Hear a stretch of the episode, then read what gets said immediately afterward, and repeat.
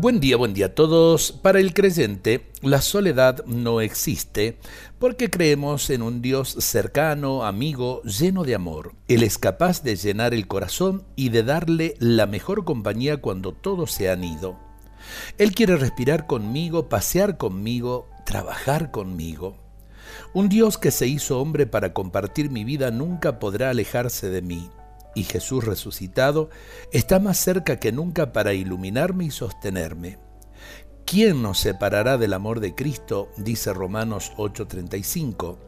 Y si Dios está con nosotros, ¿quién estará contra nosotros? Romanos 8:31.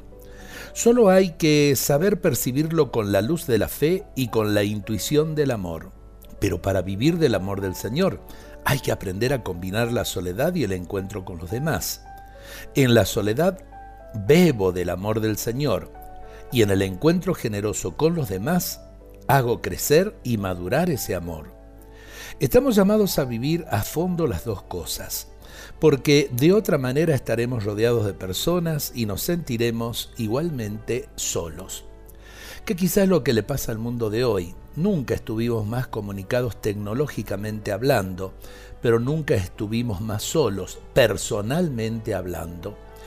Eh, por ahí hagamos la prueba de detenernos un poquito, hacer silencio, no estar conectados con el mundo, conectarnos más con Dios y conectarnos más con los seres queridos que nos rodean.